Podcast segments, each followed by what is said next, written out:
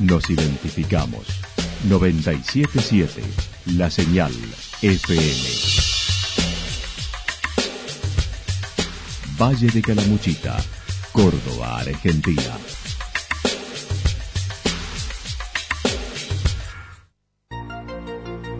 El más completo resumen de las noticias de la región, encontralos todos los días a las 12 y 30, a las 16 y a las 22 horas. Panorama de noticias. Por la 977, la señal FM nos identifica también con las noticias.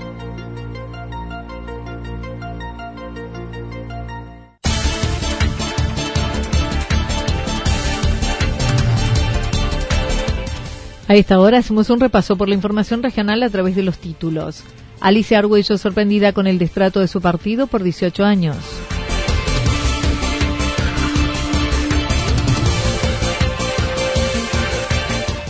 Trece robos en 45 días, un nuevo récord para el barrio de Santa Mónica.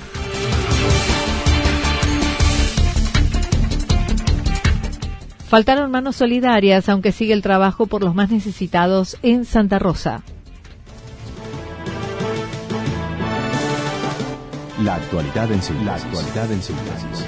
Resumen de noticias regionales producida por la 977 La Señal FM. Nos identifica junto a la información.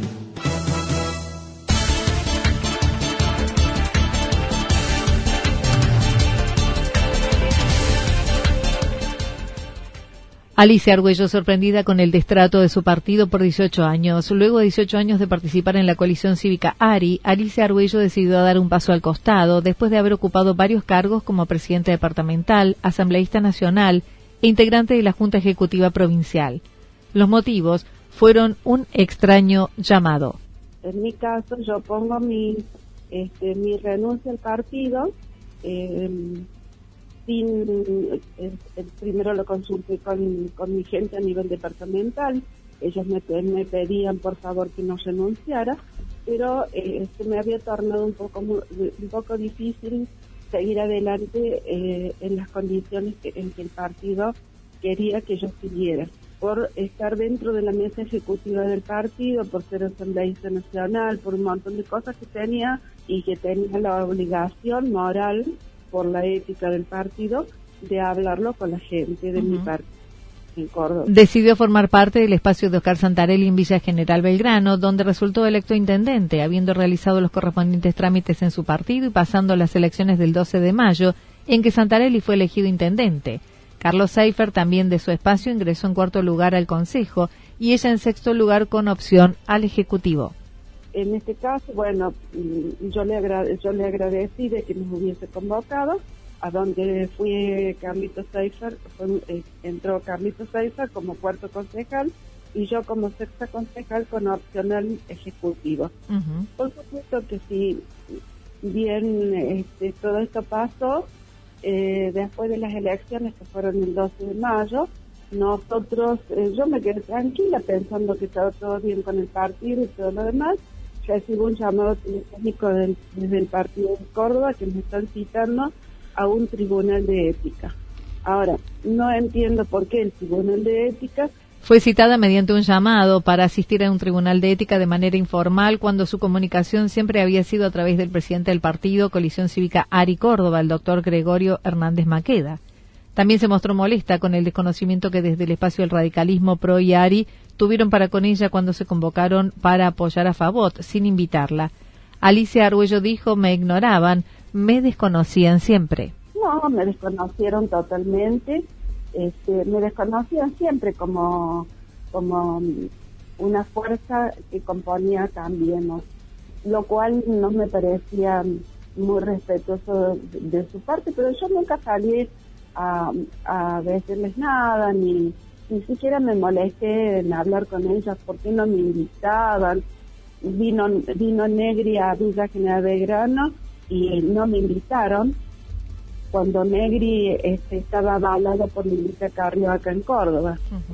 Por ello presentó su renuncia al partido ante tal llamado al Tribunal Ético, considerando no fue respetada ni siquiera bien tratada fue muy fuerte para mí durante trabajar 18 años adentro de una institución donde después la paga es llevarte a un tribunal de ética. Solamente por estar con, con, con un sello peronista me parece lo más lo más poco ético que tiene cualquier partido político. Mencionó tener buena convivencia con todos los integrantes del área en Calamuchita actualmente. Acerca de su participación en el gobierno de Santarelli, manifestó no la volvió a convocar, desconociendo quiénes integran su equipo ni quiénes serán de su partido.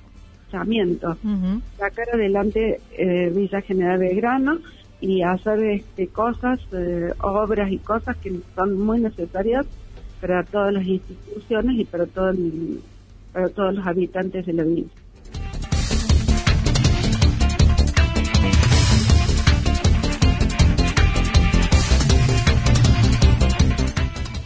Trece robos en 45 días, un nuevo récord para el barrio Santa Mónica. En un mes y medio, el barrio Santa Mónica ha sufrido 13 robos, lo que tiene en vilo a todos los habitantes, llevando a generar acciones para que las autoridades tomen en cuenta sus reclamos, como lo señaló una de las vecinas, Lioba Gómez, quien esto señaló.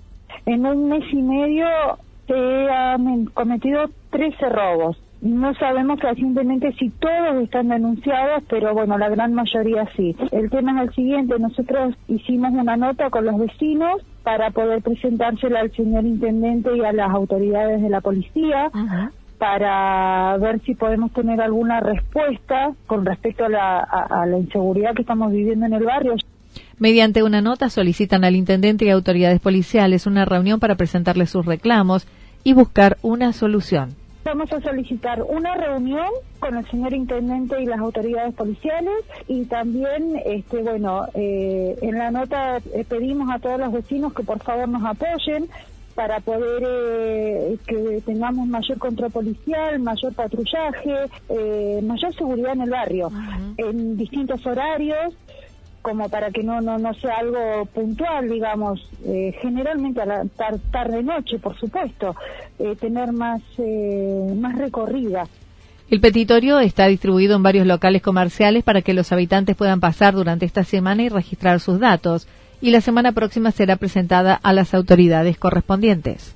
Bien, tenemos eh, en el Gatón Serrano tenemos una, después en el, mercadito del señor Bollinger hay otra, en el mercadito de la Loma Santa Mónica también, y en el mercadito de San Expedito de la calle René Favaloro al final también. Son los, en los puntos que dejamos las notas, bueno, donde generalmente vamos todos los vecinos, y bueno, y el fin de semana que viene juntarlas a todas y, ya presentar una nota con todas las firmas. Recordó ya pasaron por una situación similar hace seis meses. Las autoridades de la Asociación de Fomento también adjuntarán una nota para entregar a las autoridades. Esta es la segunda vez que vamos a hacer esto, porque en diciembre del año pasado también tuvimos hechos de, inseguridad bastante eh, seguidos. Bueno, también se hizo una movida parecida y en cuatro, en cuatro días juntamos 208 firmas. Entonces ahora el objetivo es, por supuesto, juntar muchas más. Claro, nosotros pedimos nombre de apellido, dirección, DNI y firma. Dirección, por supuesto, porque de, acá del barrio.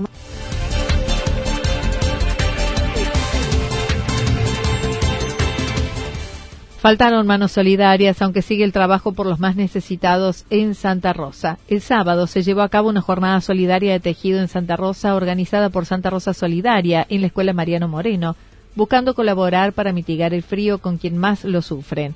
Gabriela Ali dijo fue muy poca gente, ya que tenían más expectativas de lo que luego pudo suceder, según lo expresó y gente particular que nos conoce, muy cercana, que nos conoce, sabe lo que hacemos, se, llegaron.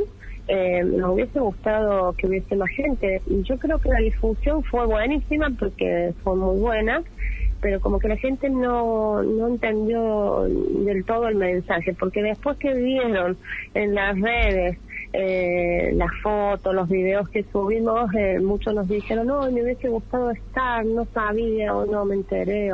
Agradeció a los que se acercaron, llevaron música como Chepas Tutrio, Sachero y varios más que acompañaron y pasaron desinteresadamente. Acerca de los motivos en la respuesta, estimó no, tal vez no se entendió la modalidad de tejido de los cuadrados, de juntarse a trabajar por lo que las están pasando mal. No obstante, dijo, seguirán tejiendo y uniendo cuadrados para fabricar mantas para mitigar el frío, que se destinarán a familias que están pasando por necesidades.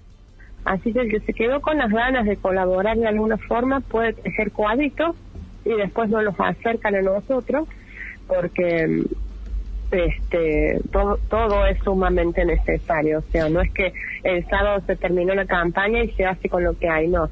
Nosotros vamos a seguir y vamos a seguir armando y vamos a seguir acercando lanas, las que las que quieran donar y o cuadritos como nos han acercado. Hay gente que no que no pudo ir a la jornada. Que... Destacó la situación delicada que están viviendo muchas familias y por ello seguirán ayudando me decía que era una situación muy complicada la que estaban pasando, que ella no estaba acostumbrada a este tipo de situaciones, pero bueno, dice, yo voy a salir, yo voy a salir. Así que bueno, eh, a ese tipo de gente, así que nos pide ayuda y que los vecinos te llaman porque porque ven que, que, la están pasando mal, eh, da también gusto asistirnos porque uno sabe que que es una situación momentánea y que el día que ellos salgan también nos van a ayudar a dar una mano, como nos ha pasado muchas veces.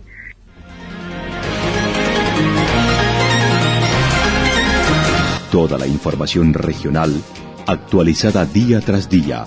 Usted puede repasarla durante toda la jornada en www.fm977.com.ar. La señal FM nos identifica, también en Internet.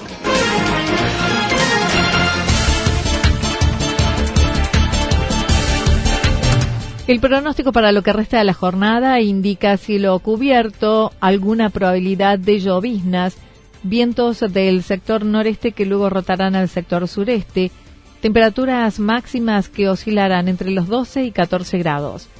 Para mañana martes anticipan similares condiciones, con cielo que luego podrá estar parcialmente nublado, temperaturas máximas entre 14 y 16 grados, las mínimas entre 4 y 7 grados, viento del sector sur-sureste a 7 kilómetros por hora.